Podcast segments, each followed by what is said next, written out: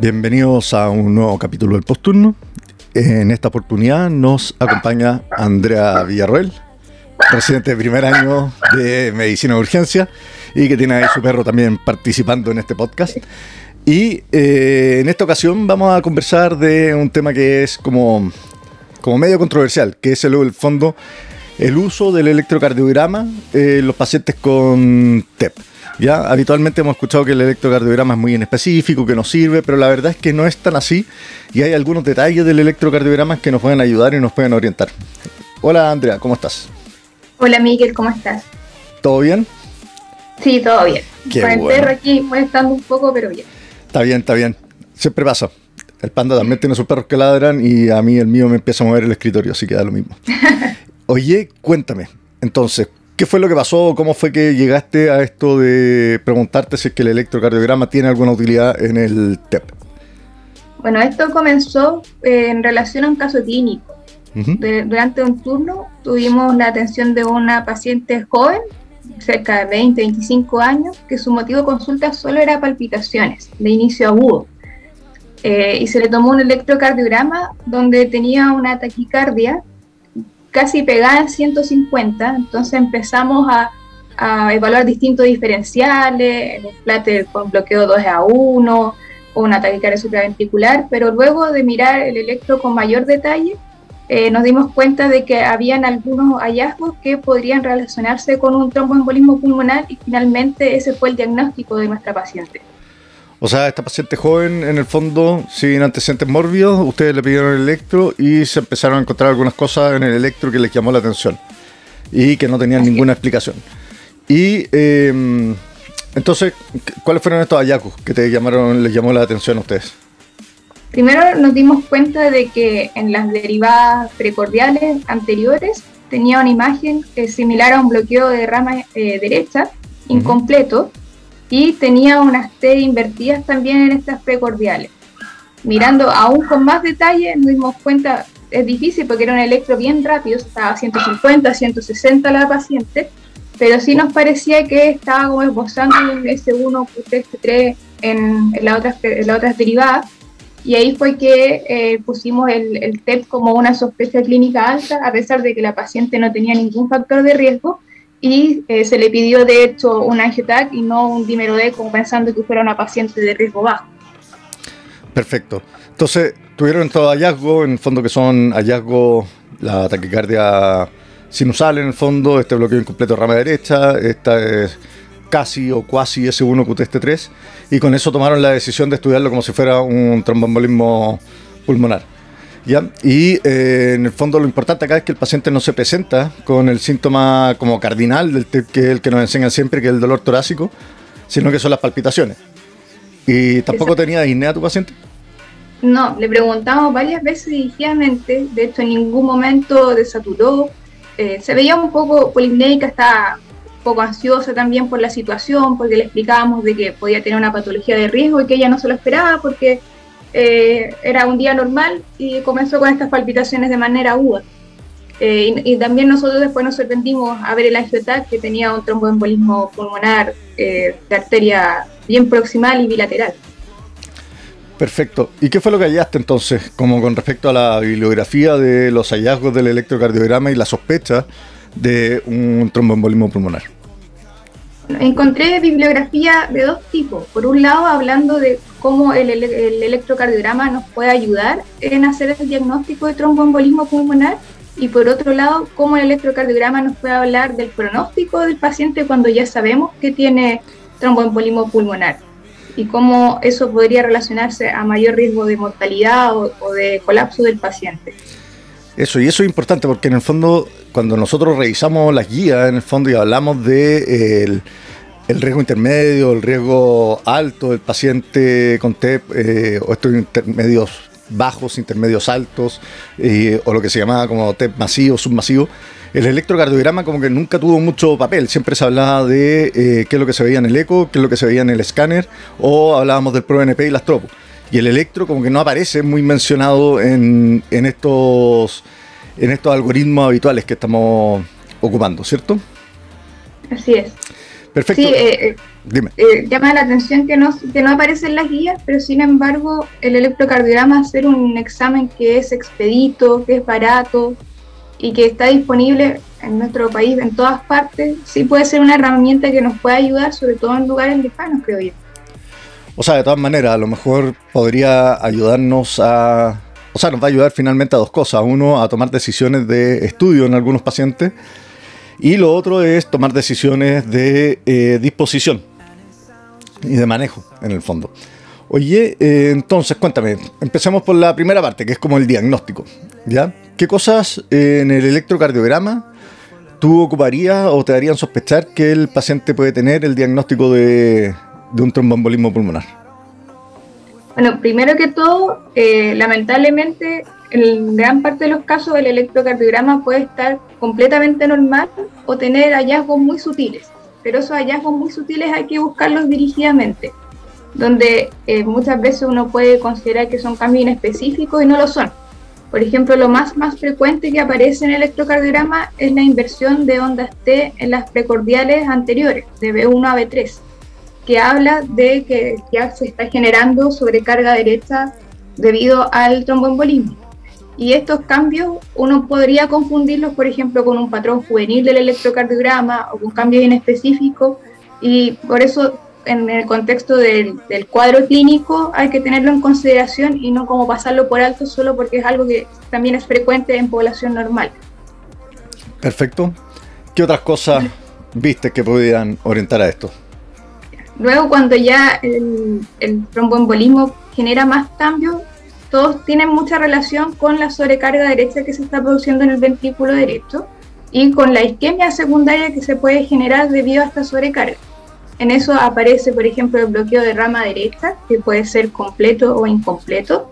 También pueden eh, aparecer la imagen habitual que se habla del S1QTST, que a pesar de que sí tiene un, un factor de riesgo como alto de que si aparece uno puede pensar en TEP, no es muy frecuente.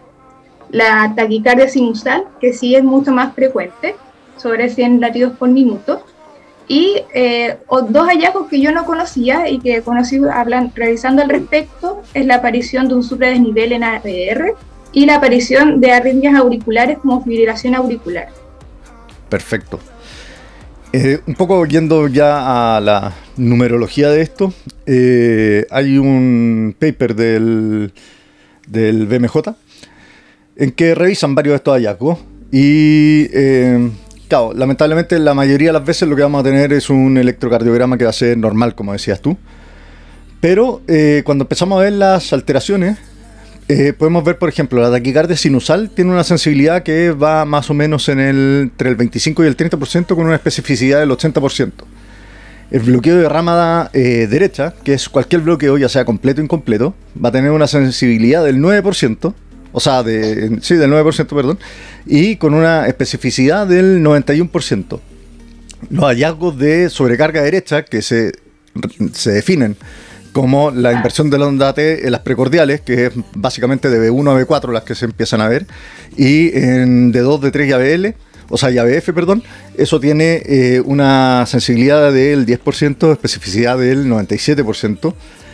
Y el S1 QTST3, que es de las cosas que estábamos hablando, lamentablemente tiene una sensibilidad que es del 4%, pero con una especificidad que da del 99.5%, eso es en todos los casos, ¿ya? Ahora, si es a esto le quitamos los pacientes que tienen patología pulmonar crónica, por ejemplo EPOC, que te puede dar algunos cambios parecidos en el fondo a los de la sobrecarga derecha, recordemos que una de las causas de hipertensión pulmonar finalmente es la patología eh, pulmonar crónica, como el EPOC, eh, si es que uno saca a todos los pacientes que tienen eh, patología previa en el fondo y se presenta con un S1 QTST3, va a tener una especificidad del 100%. En el fondo, un S1 QTST3 en un paciente que era previamente sano, uno debiera ir a buscarle el TEP eh, según este estudio. Y si es que uno va a ver cuál es eh, el, el, OR, el ratio de todo esto, eh, la verdad es que también son, son bastante altos. En el fondo, para el S1 QT3 es de 7.2, ya para eh, la sobrecarga derecha es de 4.5, ya. no así tanto para la taquicardia sinusal y el bloqueo de rama derecha, que ya empieza a ser de 1.5, 1. Así que es importante ese tipo de hallazgo ya en estos pacientes, eh, ya que muchas veces, a pesar de que la historia y los scores nos pueden dar bajo, el electrocardiograma nos puede dar algunas luces de lo que está pasando. No sé qué más tienes como para complementar al respecto. Sí, también encontré un, un, paper que es reciente, que salió este año, que hablaba también del agregar eh, derivadas derechas para aumentar la sensibilidad en caso de TEP, que también me pareció interesante, de que aparecía un 10% más de hallazgos que versus un electrocardiograma con de 12 derivada habitual. Entonces, si está la sospecha o como no tenemos más herramientas disponibles, podría ser una opción para ver si tenemos un paciente que si le voy a seguir el estudio por la sospecha de TEP o me quedo tranquila después con, esas otras derivadas. ¿Y cuáles serían los hallazgos de las derivadas derechas? En las derivadas derechas también aparece inversión de onda T, que es lo más frecuente. Empiezan a aparecer nivel del ST en las derechas cuando ya son casos más graves y puede aparecer una imagen de QS que, que es menos frecuente, pero también se puede relacionar a TEP. De todo eso, el, que más hablaba de riesgo de, TEP era el aumento del ST y que se relacionaba también a mayor severidad. Perfecto, y eso es un poco lo que vamos a ver eh, a continuación, que es como la estratificación de riesgo en base al, al, electrocardiograma, porque en nuestro electrocardiograma habitual también hay una elevación de ST que es importante y que nos habla del lado derecho, ¿cierto? Sí, con respecto a cómo el electrocardiograma nos puede ayudar a la severidad, hay algunos scores que se han ido creando para ver si con ello podemos generar eh, una sospecha de mayor grado de severidad independiente de otros factores. Ahí aparece el score de Daniel, por ejemplo, y también encontré un score nuevo que es el score de Twist. Ninguno de los dos está completamente validado ni tampoco se usa mucho, pero sí hay algunos textos que hablan de mayor riesgo de colapso hemodinámico cuando tienen un mayor score. Eso. Para um, un poco para la gente, para que sepa lo que es el score de Daniel, porque yo hasta ahora no lo he encontrado en MedCalc, por lo general hay que buscarlo en, en, en Google. Es básicamente la sistematización de los hallazgos del electrocardiograma que hablan de sobrecarga derecha, ¿ya?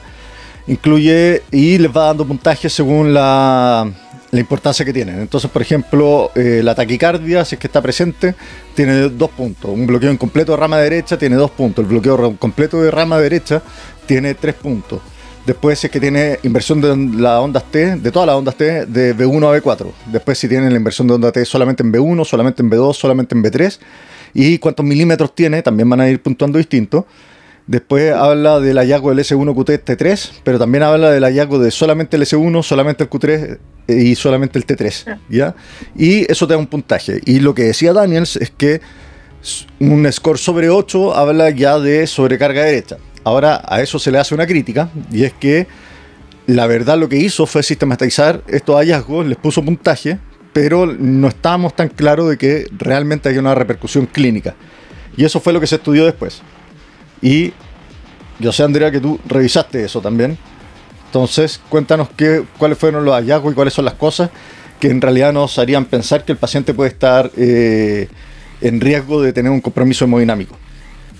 Sí, en relación a eso encontré una revisión sistemática del año 2015, el cual incluyó más de 3.000 pacientes y eh, se evaluaron el score de Daniel y otros hallazgos en electrocardiograma que podrían relacionarse a, a, mayor mortalidad o a mayor colapso hemodinámico. Y lo que encontraron fue que un score de Daniel mayor a 5 tenía mayor riesgo de colapso, pero no de, de mortalidad. Y también encontraron dos hallazgos del electrocardiograma que se asociaban a mayor riesgo, que era el aumento del ST en ABR o la aparición de una fibrilación auricular. Y ellos concluían en su paper que eh, habría que considerar estos hallazgos, el score de Daniel Mayor a 5, el SUPRA en ABR o la fibrilación auricular, como factores para determinar una disposición hospitalizada del paciente, aunque fuese de bajo riesgo según los otros criterios que uno aplica al momento de evaluar a un paciente con TEP. Eso, ellos empiezan a ocupar el, el electro como una herramienta más de como más predictiva y encontramos estos seis hallazgos. Eh, cuatro de estos, como decías tú, ya estaban en el score de Daniel, que es la taquicardia sinusal, el S1QTST3, el bloqueo de rama de derecha, cualquiera, eh, no especificaban si era completo o incompleto, más la inversión de la onda T en B2 y B3. Pero a esto además le agregan el nivel del ST en ABR, y hay que recordar que ABR nos habla mucho del lado derecho, por la ubicación que tiene, y la fibrilación auricular. Y eh, ellos también plantean que el score de Daniel en 8 era un corte que no, servía de mucho, sino que ya mayor a 5 eran pacientes que tenían alto riesgo de comprometerse hemodinámicamente. El problema que tenía este estudio es que gran parte de los pacientes que estudiaron, en el fondo 3.000 TEPS, son muchos TEPS, ¿ya? Y hay que pensar que varios de estos pacientes tienen patologías que predisponen a TEP, como el cáncer. Entonces lo que ellos decían, la muerte por TEP propiamente tal y la inestabilidad hemodinámica ocurre dentro de las primeras 24 horas. La inestabilidad hemodinámica, la muerte ocurre en las 48 horas habitualmente, cuando la causa es el tromboembolismo pulmonar. ¿ya? Ahora, cuando el paciente se muere a 30 días, la mayoría de las veces la causa no es la sobrecarga de ventrículo derecho ni es el tromboembolismo pulmonar, sino que era la enfermedad de base que tenían descompensado, la enfermedad renal crónica, el cáncer, etcétera. Y en el fondo este TEP venía a ocurrir como prácticamente uno de los eventos de final de vida de, de esos pacientes. ¿ya?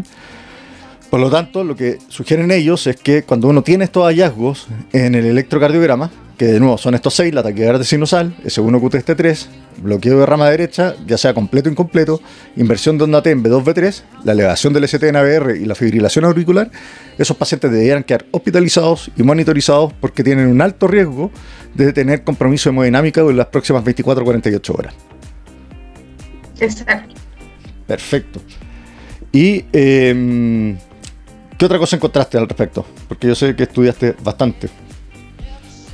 Sí, bueno, eh, otras cosas que me llamaron la atención es que lamentablemente tantos estudios al respecto eh, hay, pero tienen bastante fallas, lo cual nos hace eh, dificultoso evaluar muchas veces el electrocardiograma ¿A qué me refiero? Por ejemplo, hay estudios que han intentado hacer cosas más prospectivas, sin embargo, en pacientes muy graves, ocasionalmente no alcanzan a tomar el electrocardiograma o no se toma uno de buena calidad o el paciente fallece antes de eso o llega en paro. Entonces, muchas veces no se alcanza a saber si ese electrocardiograma de ese paciente que llegó en paro o que llegó preparo hubiese tenido alguna alteración severa como para habernos hecho sospechar un TEP, que en el caso clínico tampoco no hubiese servido. Entonces muchas veces eh, se estudian en realidad TEPs más leves eh, que se van ingresando de los estudios y eso hace de que las sensibilidades de los hallazgos sean bajas. Como tú mencionabas, hay sensibilidades bajas con especificidades muy altas. Pero sin embargo, eh, yo creo que en consideración de todo lo que aparece, también eh, aparecía un texto de, también de este año, era como una carta de editor donde hablaba de usar el QR en B1 también como una sospecha de hipertrofia ventricular derecha, eh, y que también era bien específico, pero para hipertrofia ventricular derecha. O sea, pueden haber otras patologías que también se relacionen a hipertrofia ventricular derecha y no necesariamente un TEP, pero también nos podría ayudar.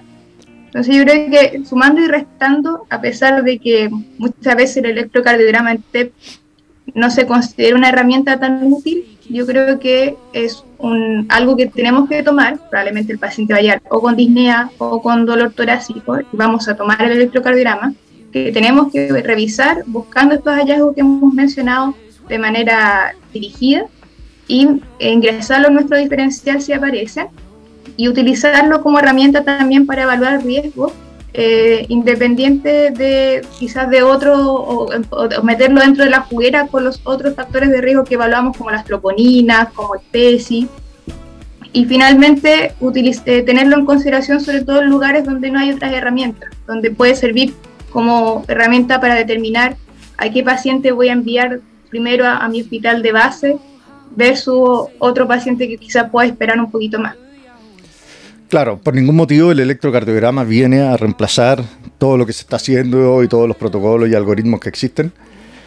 Pero de repente están estos casos raros. O sea, estos casos raros de que, pucha, eh, le dice, eh, qué sé yo, llegó un paciente con cualquier motivo de consulta eh, que no sea dolor torácico ni nada, como te pasó a ti con estas palpitaciones, o que el paciente en realidad es de bajo riesgo, pero igual por ser un dolor torácico le pediste un electro. Bueno, ese electro no es solamente para tener un electro, sino que es para ir a buscar precisamente estas cosas que se pueden escapar a veces de la regla. Eh, de todas maneras, eh, el score de Wells, el PERC, el PESI, están archi demostrados, están eh, ultra probados en el fondo y son el estándar a seguir, ¿ya? Pero existen estas excepciones en el fondo a, todos estos scores que de repente lo podemos pesquisar solamente por el uso de esta herramienta tan, tan barata. No hay que olvidarse de que la mayoría de los scores, eh, o sea, de hecho todos los scores, lo que hacen es evaluar la normalidad. En el fondo evalúan qué es lo que pasa en el promedio. Y de repente vamos a tener pacientes que están en esas colas, en que en el fondo no están representados en ese promedio, pero que igual tienen la patología.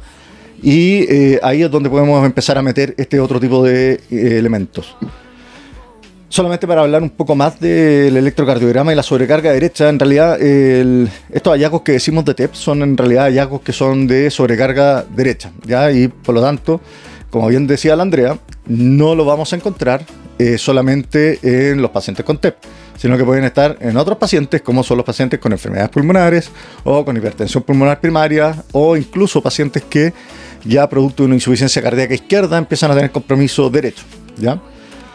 Eh, cuando hablamos de sobrecarga derecha, eh, hay eh, algunos elementos que se correlacionan con severidad. Por lo tanto, si que tiene un paciente que ha tenido TEP crónico, por ejemplo, si es que ya empieza a aparecer una pequeña pulmonar, o si es que tiene un Sokolov Lion de ventrículo derecho, que lo vamos a hablar enseguida, o si es que tiene una onda R en ABR, o tiene un QRS que ya está durando más de 0,1 milisegundos, todo eso se correlaciona con la severidad.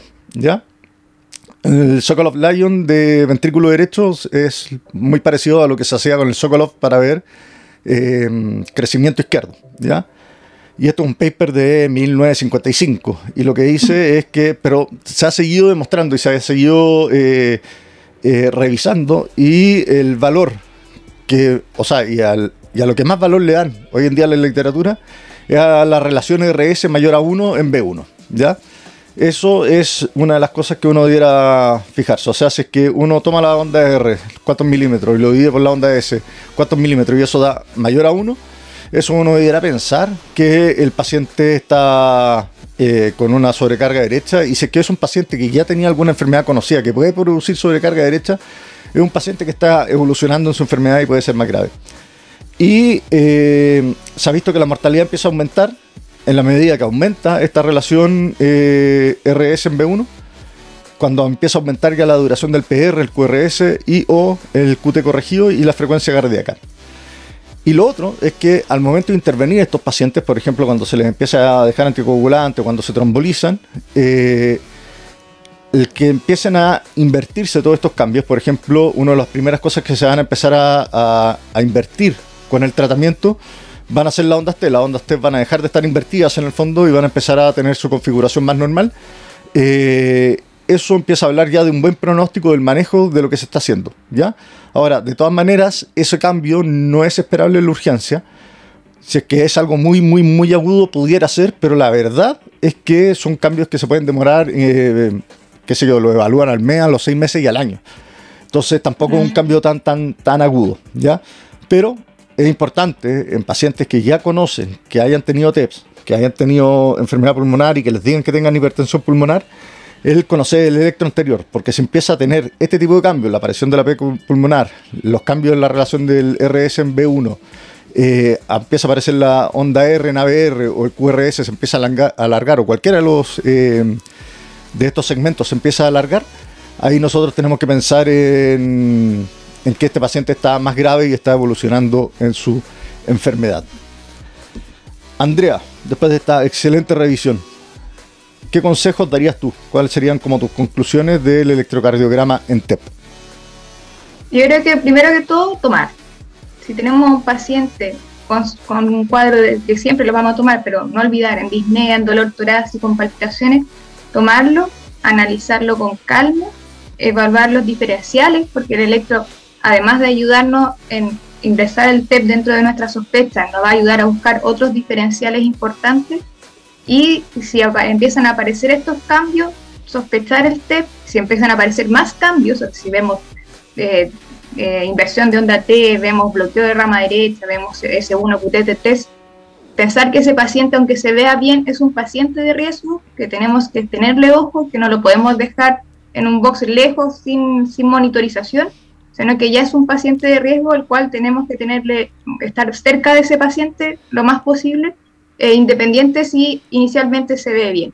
Yo creo que con eso yo me quedo eh, y que en los lugares donde no haya otra herramienta, ocuparlo, revisarlo, eh, buscar imágenes, eh, aprenderse los patrones, porque es la única forma, creo yo, de, que uno se pueda ir acostumbrando a ver esto en los, los electrocardiogramas y sospecharlo, es viéndolo.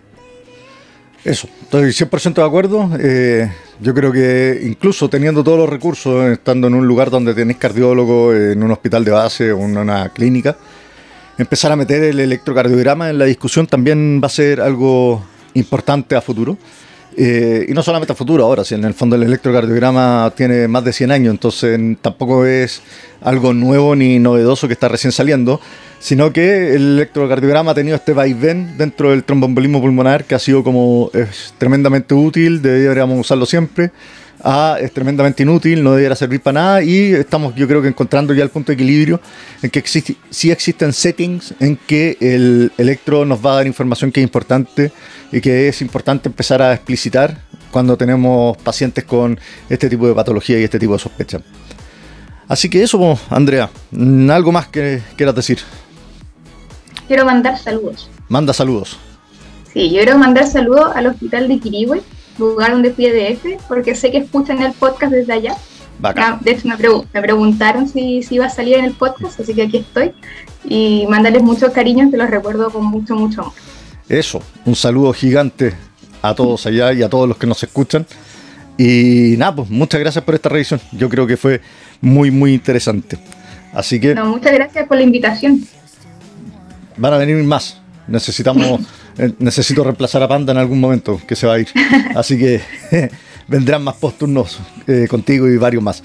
Así que eso, un abrazo bien, bien grande y nos veremos ahí en algún turnito. Nos estamos viendo, que estén todos muy bien. Chao, chao.